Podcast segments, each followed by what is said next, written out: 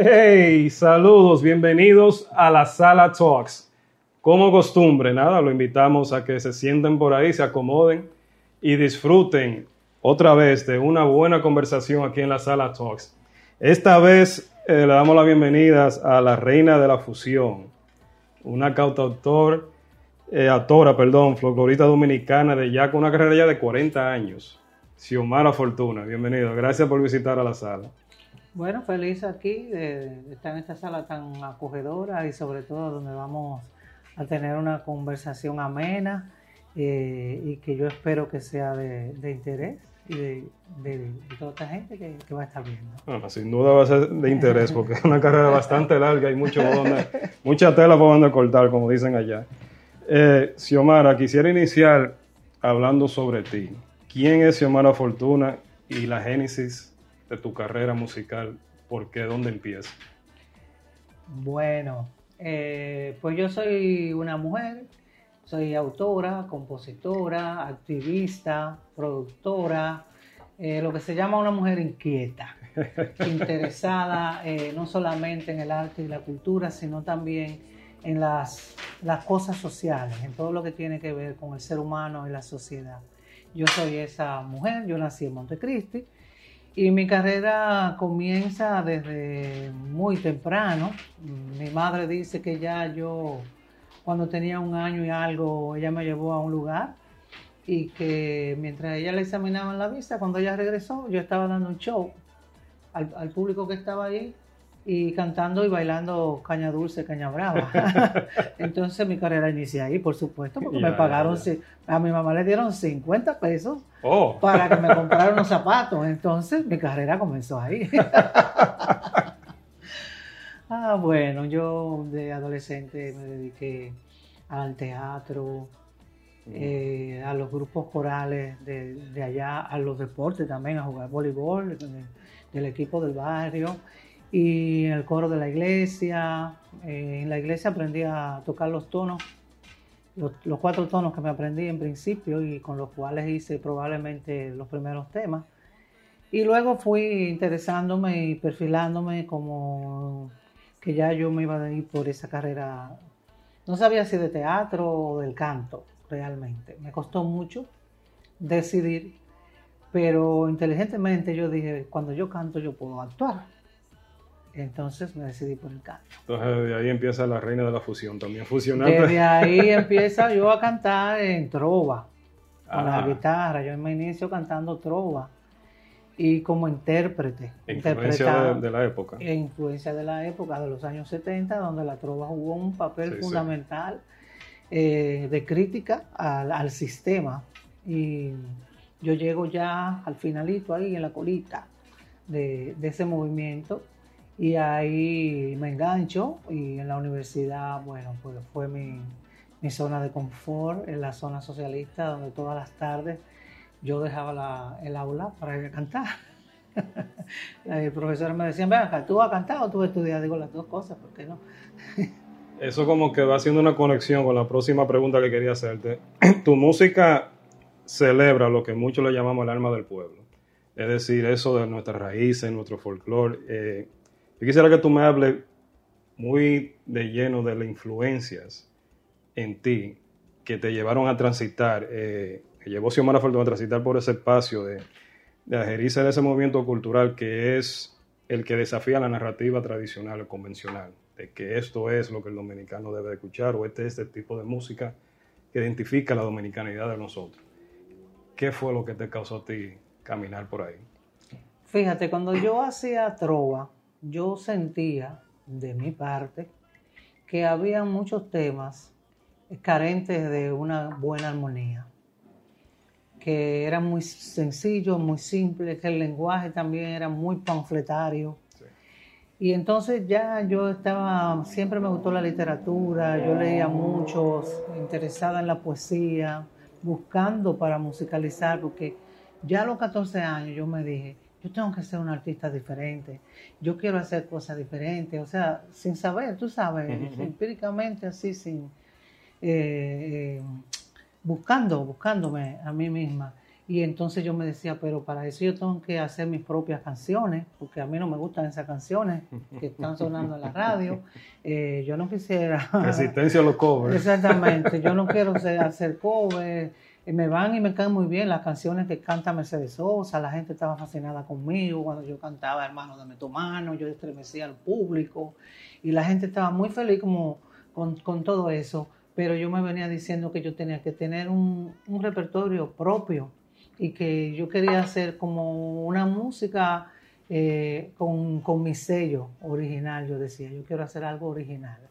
Y de hecho, de cuando llego a la universidad a estudiar historia de arte, ahí me reafirmo cuando yo estudio arte y creación. Creación es hacer lo nuevo, no hacer lo mismo. Mm. O sea, ya el arroz se le echa agua, se le echa sal y se le echa el arroz. Eso está creado. Alguien inventó esa fórmula. Yo tengo que inventar otra fórmula de cómo hacer otro tipo de arroz. Entonces ahí que yo empiezo a, con June Russell, mi profesora de antropología, a ir a los batelles a estudiar el gaga. Ahí que de una vez con eso yo eh, hago un disco que se llama De la Loma al Llano, y donde para poder grabarlo busqué a una banda que, que siguió a convite, que se llama Palemba, donde estaba Roldán.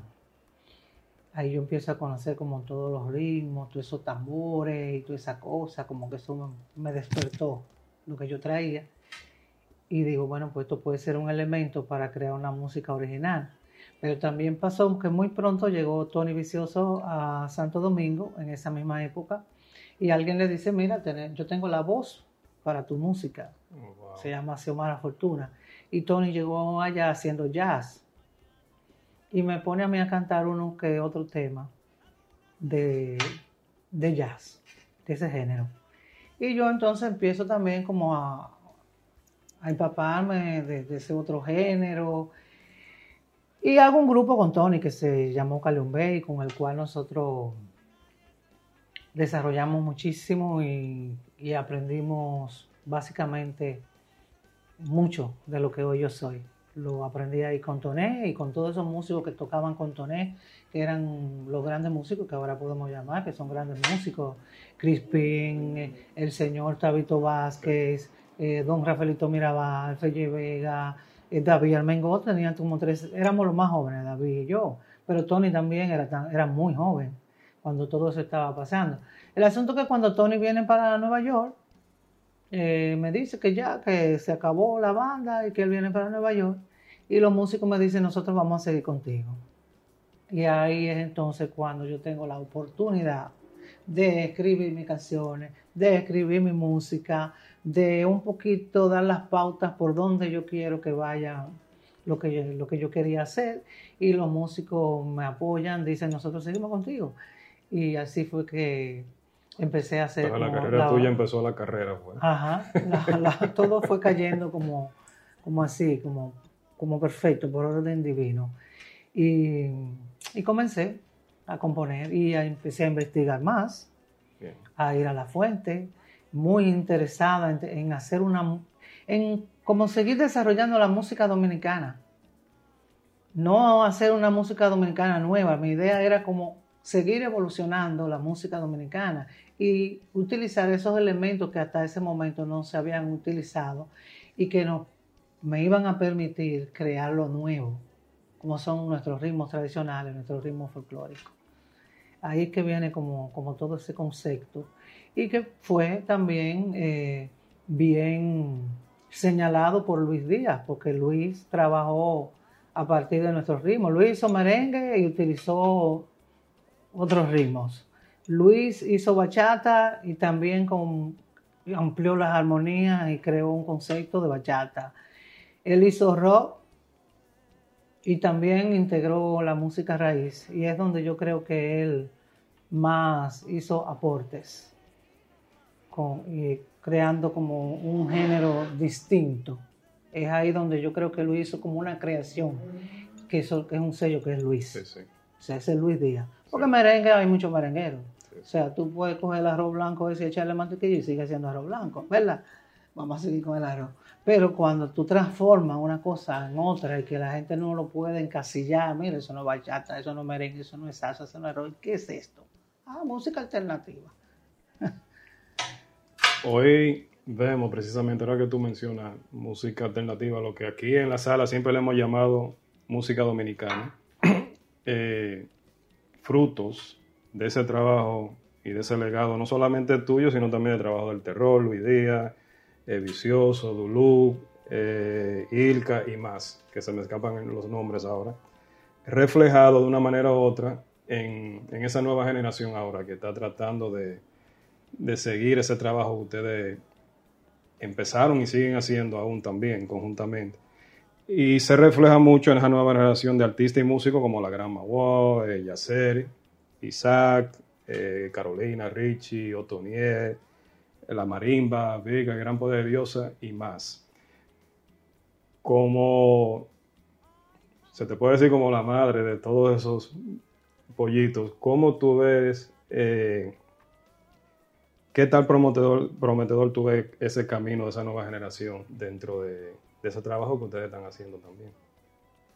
Em, bueno, para mí realmente es una maravilla que después de 40 años surge este grupo. Hemos tenido que esperar 40 años para ver una generación interesada en lo que nosotros hemos entendido que, es la continuidad para el desarrollo de la música dominicana, nuestras raíces, nuestro folclore, y es lo que nos brinda poder confrontarnos en el mundo con lo que nosotros somos, con nuestra identidad y, todos nuestros poderes eh, culturales y ver que ahora, 40 años después de tanto trabajo, de tantas piedras que hemos quitado, surja este grupo y que son más, porque también en los pueblos están surgiendo muchos grupos. Eh, San Francisco Macorís tenemos varios, entre ellos con Conquemao, y hay muchos.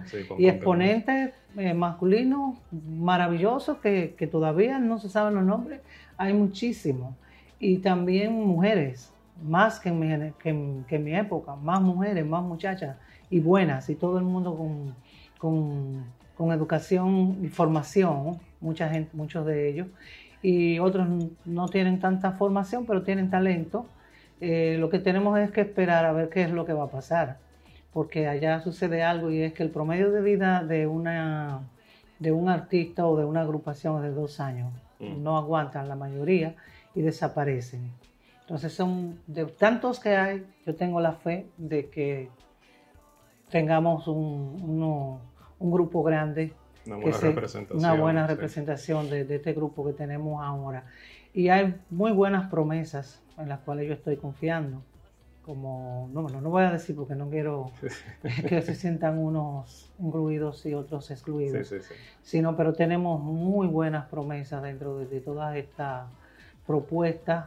Hay unas más flojas que otras. Eh, todos y todas tendrán que ir a la fuente para fortalecerse y para saber lo que están haciendo, no, no estar atentas. Ahora no solamente tienen las fuentes, sino también que tienen las grabaciones de nosotros lo que, lo que precedemos este grupo y que experimentamos. Lo que quiero que entiendan es que nosotros experimentamos con eso y cada uno logró como hacer una propuesta. Ellos, nuestras propuestas les sirven, pero si van a la fuente ellos harán sus propias propuestas bien, bien enriquecidas, o sea, con, con, capacidad, con, la verdad, con la verdad de, desde donde es la fuente. Porque nosotros lo hicimos y eso no quiere decir ni que está bien ni que está mal, pero a lo mejor si ellos van les sale mejor. Ya, ya. Xiomara, somos entes sociales y por ende nosotros siempre contribuimos de manera directa o indirecta con nuestras acciones eh, a lo que es la sociedad. Como figura pública, las acciones sí pesan más. Y me llamó mucho la atención algo de un proyecto que tú fuiste fundadora, eh, Rancho Ecológico del Campeche, y también de la Fundación Iniciativa de Cultura y Desarrollo yo quisiera que tú me hables un poquito de su misión, de su propósito, el objetivo eh, de ambos proyectos. En nuestro país necesita que se hagan tantas cosas Eh, y yo pienso que el artista debe hacer algo más que entretener a las personas, que subir a la tarima. Debe bajar de la tarima y debe incidir en el desarrollo humano de las personas, tú sabes, a través de acciones concretas. Entonces, por eso yo me involucré eh, en hacer una fundación y tener un espacio, que es un terreno que, que hemos cuidado, y para dar educación medioambiental. Yo creo que trabajar eh, el medio ambiente es un paraguas grande que contribuye a, todo lo demás. O sea, desde ahí yo puedo trabajar la cultura, la educación, eh, o sea, todo, todo, todo, todo. Eso es el gran paraguas y es lo que necesita nuestro planeta ahora inmediatamente. Que todos y todas seamos conscientes de que el planeta no es inagotable y, que y que estamos viviendo de manera irresponsable con relación al planeta. Entonces, en ese espacio eh, que se alquila para hacer diferentes actividades, donde tenemos programas culturales, eh, tenemos programas también educativos, donde hay un trabajo directo con la comunidad cercana, con los niños y las niñas. Estoy, estoy muy interesada y estamos muy interesadas que los niños y las niñas de esa comunidad desde que entran a segundo, que ya hablan un poquito y escriben un poquito, pasen por las manos de la fundación para que nosotros les complementemos la educación que le dan en su casa y en la escuela. Como nosotros le damos, le damos formación ecológica, eh, cultural, tienen su, su, escuela para aprender danza, eh, percusión, teatro, le llevamos cine, que allá no hay cine ni tienen manera de ver películas con contenido, buenas películas, les enseñamos a soñar, a que ellos pueden cambiar, que ellos pueden hacer la diferencia, que ellos pueden ser músicos, doctores, doctoras, o sea, que no se limiten al espacio y al entorno y no lo repitan, porque lo que pasa en las comunidades pequeñas es eso, que la gente se repite porque el referente está ahí y, es un círculo vicioso. Las niñas paren a los 12, a los 13 años y entonces eso se convierte como en una norma.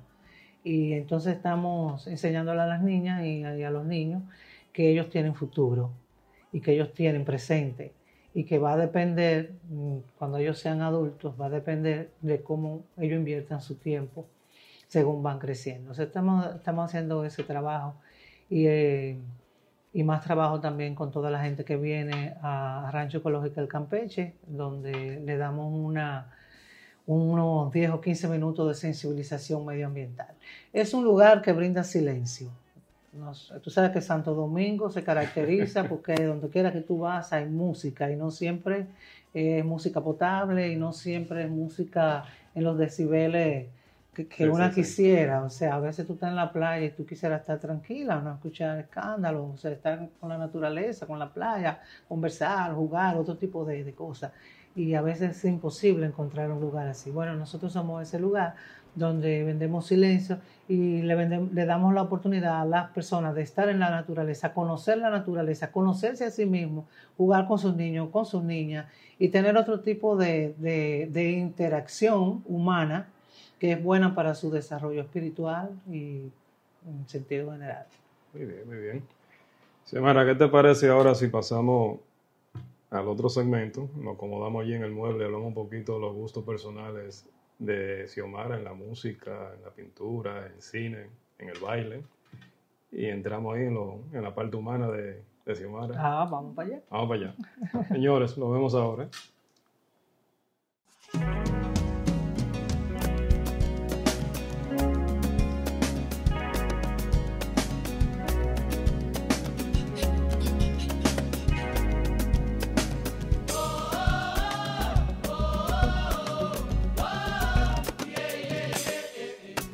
Hey, nada, mi gente, ahora lo trasladamos aquí al mueble para disfrutar de la musiquita que tenemos en fondo ahí con Xiomara Fortuna, la reina de la fusión.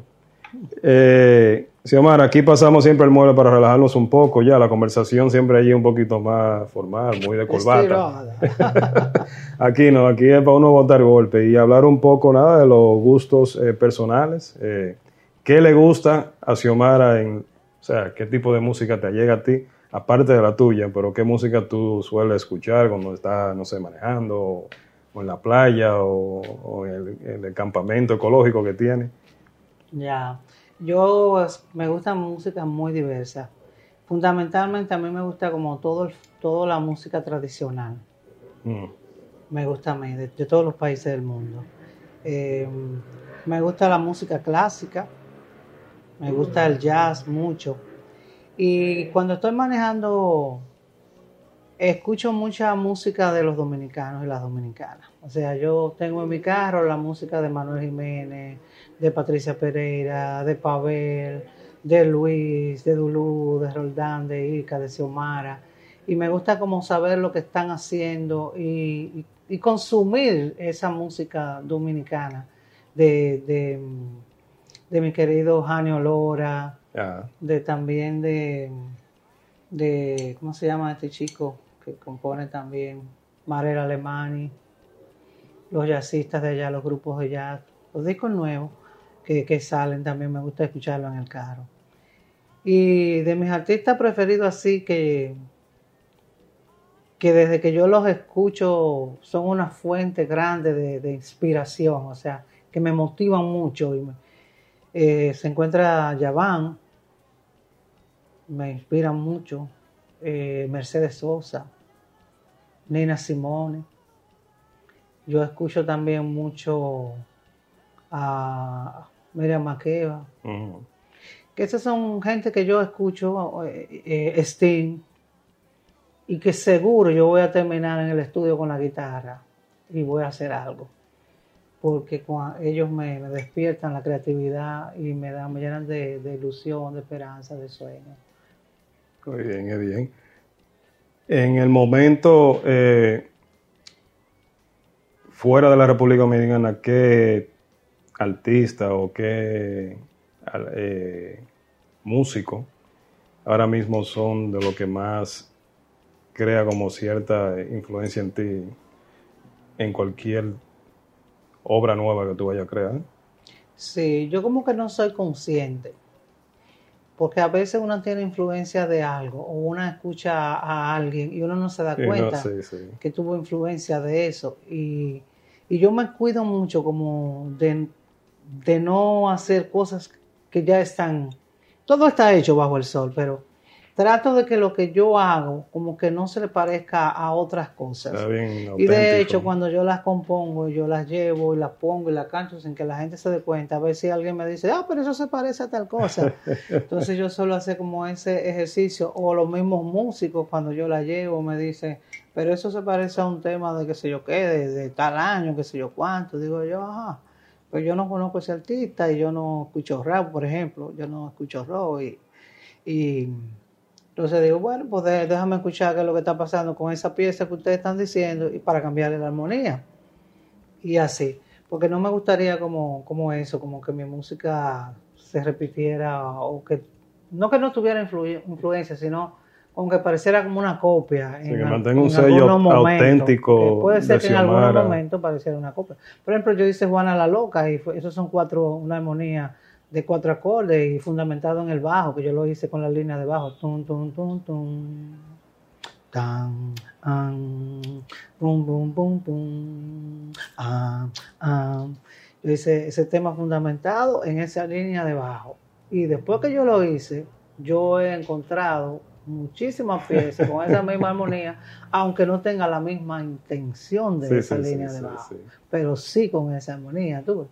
Entonces, eso es diferente. Así que yo creo que desde todo lo que una escucha, una tiene influencia.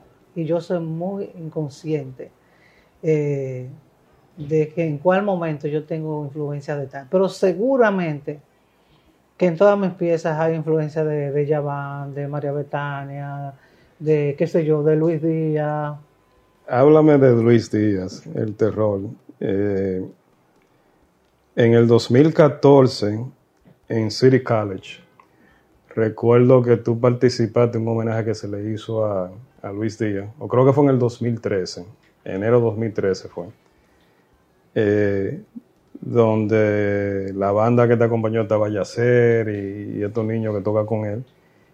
Y fue un homenaje a Luis, donde ustedes tocaron los temas, tú cantando los temas de él con arreglos eh, muy modernos, diferente al original. Y me acuerdo que, no, me acuerdo muy bien qué canción fue que tú cantaste de Luis, pero tú terminaste con la canción diciendo que Luis era tremendo y te echaste reír. Entonces, me da la sensación de que ustedes tenían una buena relación de amistad. Entonces, quisiera, no sé, conocer un poco más de, sobre eso y en el tiempo la música tuya. Esa vez yo me aprendí más de 20 temas de Luis de en dos días para hacer ese homenaje a Luis y conocí temas que, que, yo en mi vida había escuchado de Luis, porque se trataba de cantar canciones de sus diferentes épocas. Sí, sí.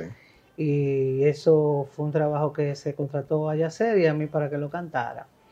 Eh, yo tengo una relación con Luis no muy cercana, porque Luis duró un gran tiempo aquí en Nueva York, donde yo lo perdí de vista. Pero en los inicios nosotros fuimos juntos, creo que en el 87, fuimos juntos a, a Jamaica, a Rusia. Y ahí yo recuerdo que era en el 87 y yo no tenía mucho tiempo en la música en Santo Domingo. Y Luis me ve y me dice de que tú vas a ser buena, pero tú tienes que estudiar esta fefita la grande. Digo, ¿y qué me quiero decir este loco? y yo me quedé con esa ahí, con esa. Y Luis entonces estaba como dando tiempo a ver los resultados mío. Y vino para acá. Y cuando regresó a Santo Domingo tocamos junto en Salcedo y yo estaba con la banda nueva, Sin Hora, influenciada mucho por, por Yacer y, y Otoniel. Entonces donde yo empecé a componer un poquito hacia el rock, porque ellos venían del rock, Otoniel y, y Yacer. Entonces digo, déjame aprovechar que esto viene del rock para para crear y dar unos colores distintos a la música, es un pequeño giro. Y recuerdo entonces que ahí nosotros tocamos dos temas que nosotros lo llamamos los chanchan, que son un homenaje a Aida Cartagena, uno de sus poemas, eh, Solo para Aida se llama, cuando ya se hace un solo fantástico. Y otro tema que se llama eh, Voz de pájaro, que yo escribí para... Mm, Michelle Bachelet cuando obtuvo su primer triunfo en Chile, la oh. presidenta. Entonces son dos heavy metal, full. Y cuando Luis oyó eso, dice de que, concho, yo sí soñaba con que una dominicana cantara heavy metal. por fin, por fin, Dios mío. Y estaba como muy contento con, conmigo a partir de, ese momento, porque eh, él como que no me había puesto atención. Después, me puso atención, me empecé a escuchar, y después me dijo, diablo, mente, entonces no fuiste adelante todito, tú estás haciendo grandes cosas, me gusta mucho por lo que lo que hiciste. O sea, te llevaste de mí, oíste fafita grande. o sea, eso quería decir como que había que estudiar la música dominicana en sus profundidades. Y yo entonces estudié a José Tomateo, a todos esos merengueros pasados, toda la música tradicional. ¿Qué es lo que tenemos que hacer? Porque esa gente, todos los artistas hacen sus aportes en su momento y todo eso enriquece para, uno seguir y darle continuidad a la obra de la música dominicana.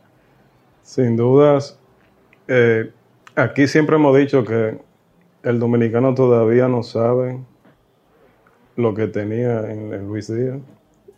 En realidad, como que y hablo no, obviamente, de los círculos donde transitas tú y, muchos que sí sabemos qué, cuál fue el aporte de él.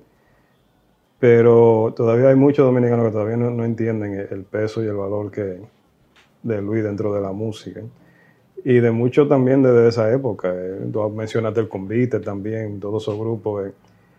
Eh, es un peso muy, muy, muy que todavía e incluso de la música popular se siente mucho de lo que, de lo que ellos dejaron también como legado. Sí, pero Luis tuvo una inteligencia que Luis compuso merengue y compuso bachata y fue interpretado por, grandes artistas, tanto dominicanos como, extranjeros. Pero tú también escribiste varios temas que, interpretaron grupos también populares.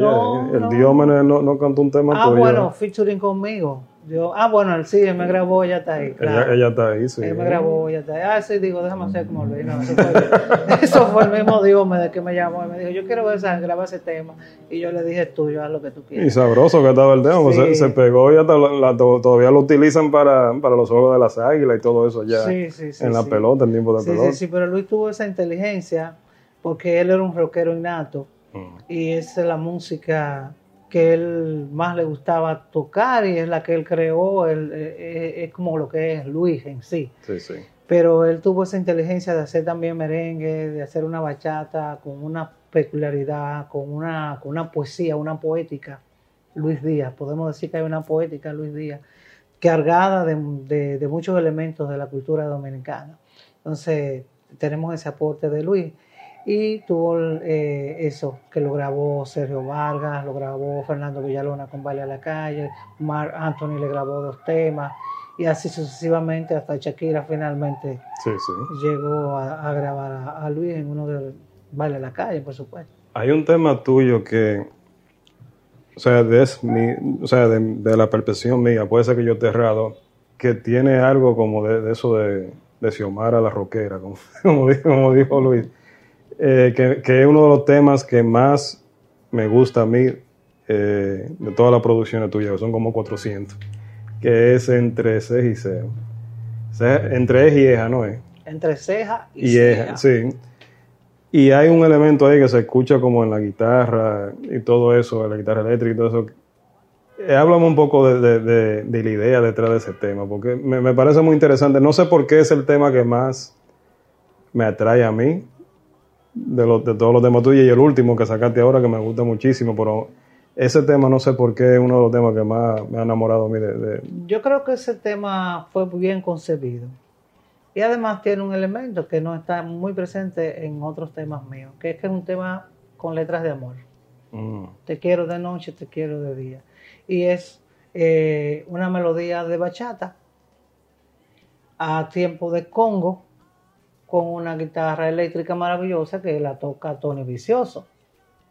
Entonces tiene un arreglo sencillo, una melodía sencilla, un arreglo bonito, muy bonito. sí, sí. Entonces creo que esto quedó como redondita esa pieza. Sí, porque y es movible también, como Sí, que te pone bailable. Sí, es bailable. eh, dice muchas cosas, recoge, nosotros lo hablamos mucho entre ceja y ceja, eh, es, algo- un, es un, un algo dominicano, Sí, cuando uno tiene una fijación, Ujú. uno no dice tengo una fijación, uno dice tengo es un entre ceja y ceja. Sí, sí. Entonces recoge como ese sentido dominicano también.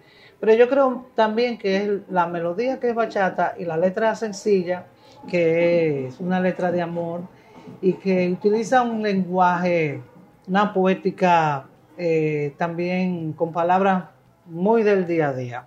Te quiero de noche, te quiero de día. Cuando no te veo, vida, se me van los cloches.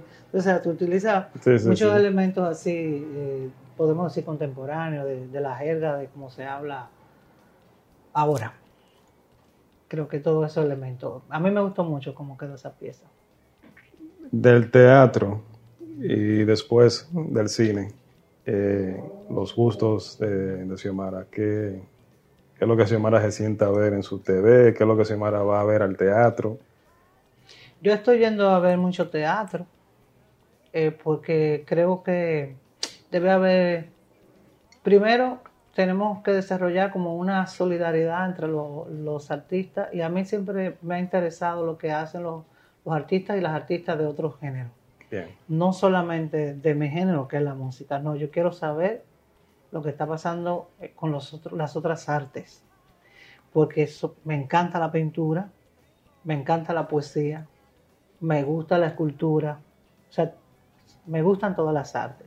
Y en ese sentido tengo la solidaridad con mis, con mis contemporáneos o la gente que está haciendo otras artes, de ir a verlos, de disfrutarlo, de saber cómo se están desarrollando las otras artes, la danza. Y por eso yo veo, estoy ahora disfrutando mucho, porque así como en la música hay muchos jóvenes incursionando, así también hay algo muy interesante que está pasando con las artes plásticas en Santo Domingo.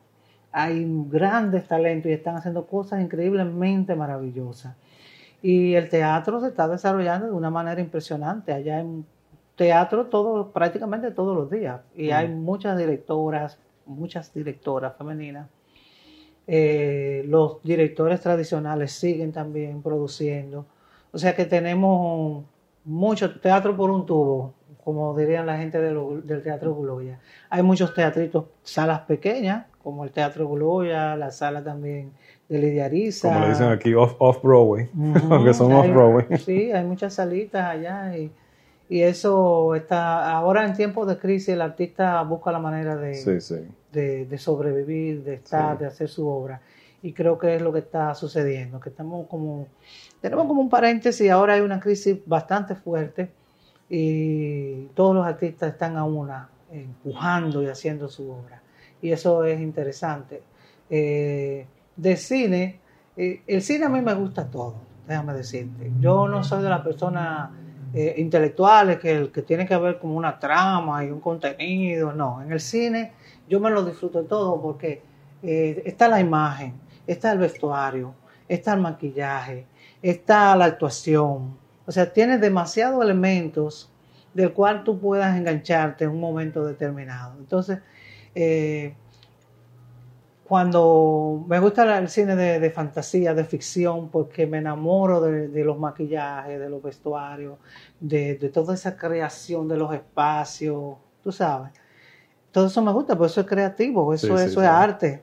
Y yo disfruto eso. Ah, y dicen, pero eso es una porquería. Digo, no, yo estoy viendo más que una porquería. tiene más que una porquería. Entonces yo siempre le busco al cine algo que me encanta. No me importa que el contenido sea malo. O sea, yo siempre encuentro algo. El paisaje, que la, que la rodaron en, en Cuba, que la rodaron en qué sé yo qué sitio, que hay paisajes, que hay panorámica, que ese cine. O sea, para mí el cine es un arte maravilloso. ¿Cómo tú ves el cine dominicano ahora? El cine el de dominicano se está desarrollando y, y como, como un, un, una, un arte que se incipiente, que está teniendo apoyo por, por suerte y que el dominicano y la dominicana están asistiendo a verlo. Estamos logrando cosas y la gente... Porque las cosas no nacen buenas de por sí. Sí, sí, sí. Es, es haciendo que, se logra, es un proceso y estamos en ese proceso y cada vez están haciendo cosas mejores. Y tenemos grandes directores de cine, tenemos muy buenos también productores, donde, donde quizás no tengamos buenos guiones, eh, pero también eso necesita desarrollo. O sea, tú haces un guion y no es tan bueno, después haces otro y es mejor. Es como las canciones. La primera canción mía no es la mejor mía. Se, va aprendiendo sobre la, práctica. La mejor es la que yo acabo de hacer ahora. Xiomara, ¿qué hay? Eh, bueno, primero que todo, felicidades eh, tuviste un concierto celebrando los 40 años de tu carrera artística. Vi las imágenes desde aquí, en periódicos digitales, los videos de YouTube, los videos en Instagram. Fuera de tu cuenta, lo vi en cuenta de todas las otras personas y también vi también lo que tú subiste también. Y vi que fue todo un éxito. ¿Qué hay ahora en el futuro después de ese cumpleaños? Yo estoy todavía en el año de la celebración de los 40 años. eso llega hasta diciembre. Eso, eso yo dije que voy a parar en noviembre. En noviembre. Porque tengo que descansar en diciembre. Entonces ahora yo estoy componiendo, eh, grabando. Estoy grabando los temas que van a salir ahora antes de que termine el año y los que vienen a, principios de año, como hasta marzo, para tener material hasta marzo más o menos. Eh, voy a sacar dos discos este año, final de año, dos discos que tienen que ver con lo que a mí me gusta mucho, que es la poesía. A mí me gustaría musicalizar todos los poetas y las poetas dominicanos. Estoy en eso, ya llevo tres CDs musicalizados por mí. Ahora estoy musicando dos. Eh, uno es los poemas de la revolución, cómo el artista se involucra en la, en la guerra del 65.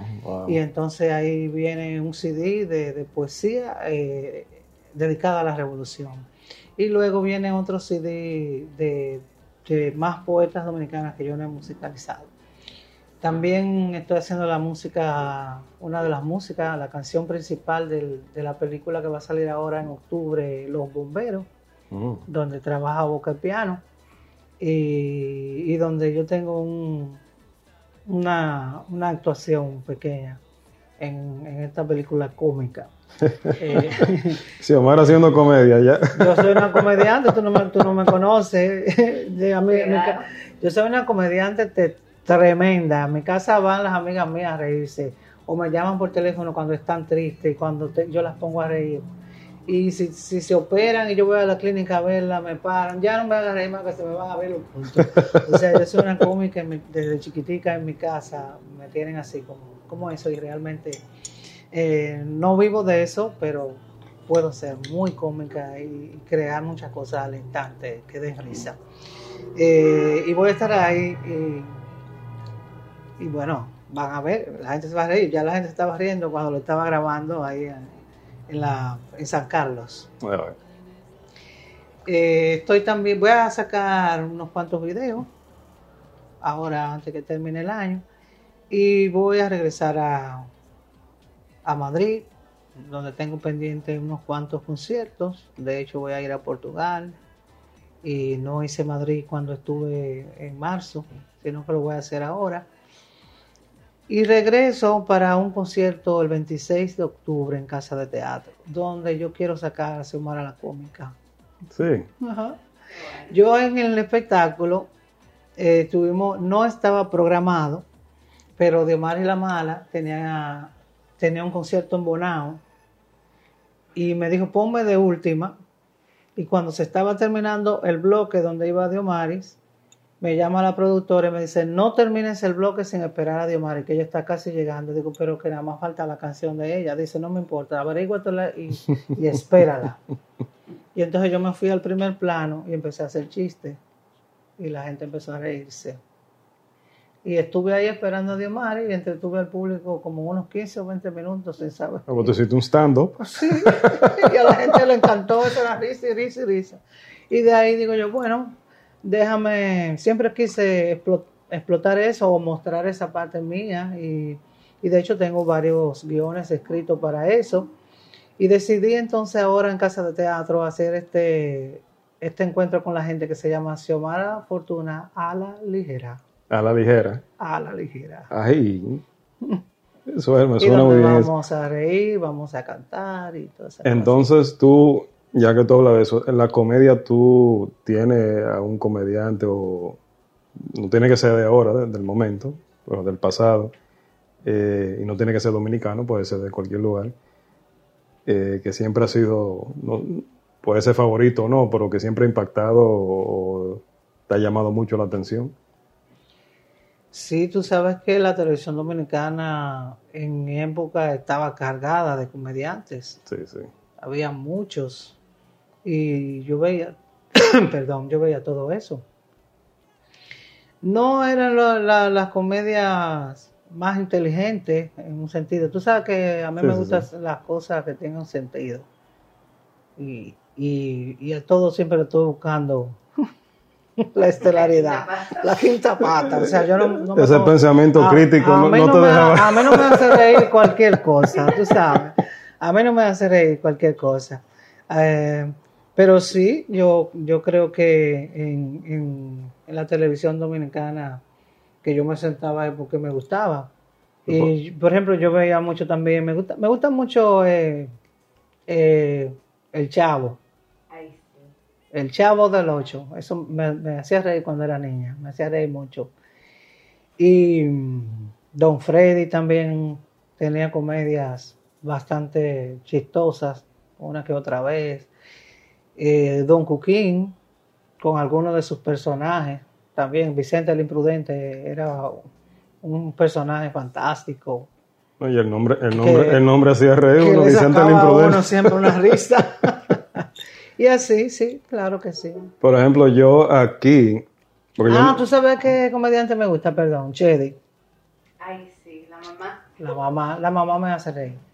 Ella tiene un programa en la mañana y cuando yo salgo temprano que voy a una cosa, yo lo pongo y yo me voy muriendo de, de risa. Yo yo nací y me crié aquí, entonces uno de los, de los comediantes que más siempre vi y me impactó a mí porque yo también soy de esos que no, no celebro todos los chistes, por, decir, por decirlo así.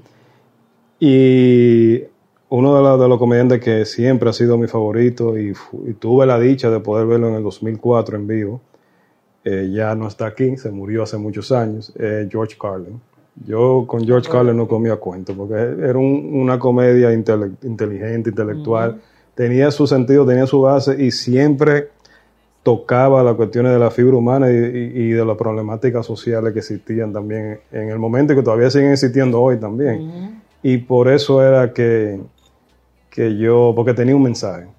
O sea, se- era humor, era para reírse, era para gozar en el momento, pero tenía un mensaje realmente que te, te enviaba a ti a tu casa y tú te acostabas pensando en eso y te, te- como dice uno, te enviaba de la risa, pero también a la misma vez te ponía a Te ponía pensar. a pensar.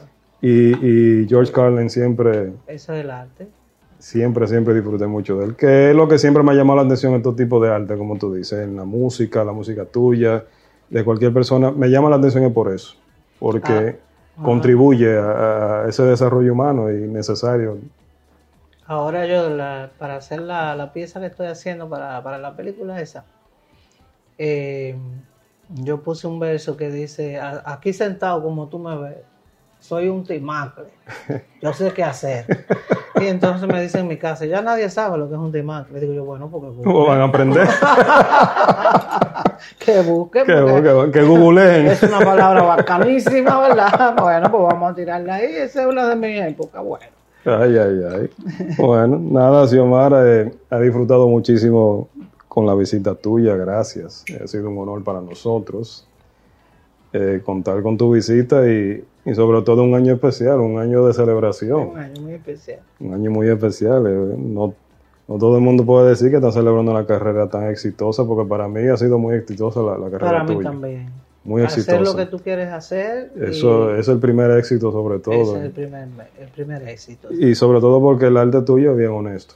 Y por eso que yo lo celebro. Todo el arte que, que honesto, como muchos de los que han pasado por aquí por la sala, yo lo celebro por eso, porque su arte es eh, honesto. Con eso no quiero decir que el otro no lo está haciendo también. Puede ser que estén haciendo también un arte honesto de su punto de vista.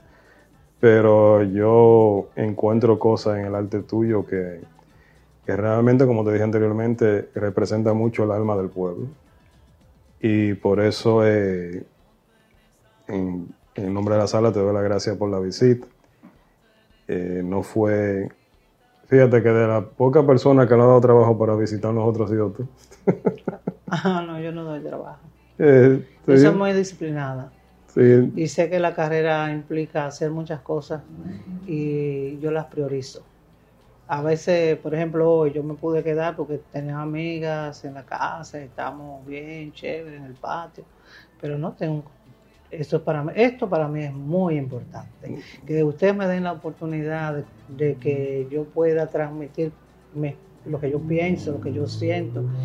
Eso para mí eh, no tiene precio. Entonces lo valoro mucho, les agradezco muchísimo y para mí es prioridad. no, igual. Nosotros, para nosotros es un tremendo honor y demasiado, es una felicidad total que tenemos nosotros por tu visita. Bueno, pues vamos a brindar, que Vamos no a brindar por nada y ahora es que vamos a sacar eh, más. de- Estamos viendo té. Yo estoy tomando un té. Miren los canzoncillos a este hombrecito. Eso está lleno de una hojita. un té de jazmín. Y, es- y es bueno que tú hagas esa aclaración, porque muchos de los, que han visitado anteriormente no beben té cuando se sientan aquí. Sí, pero ahora quizás después del té, que ya hice con un poquito de estómago, Ya, ya. podamos compartir aquí un poquito con un traguito. Ah, bueno, pues vamos a apagar la cámara entonces, señores. Nos vemos en la próxima. Gracias. Hey, por favor no dejen de suscribirse a nuestro canal de YouTube, La Sala Talks, para que así puedan disfrutar de todo lo que sucedió durante esta entrevista y otras en cámara. La Sala Talks a YouTube.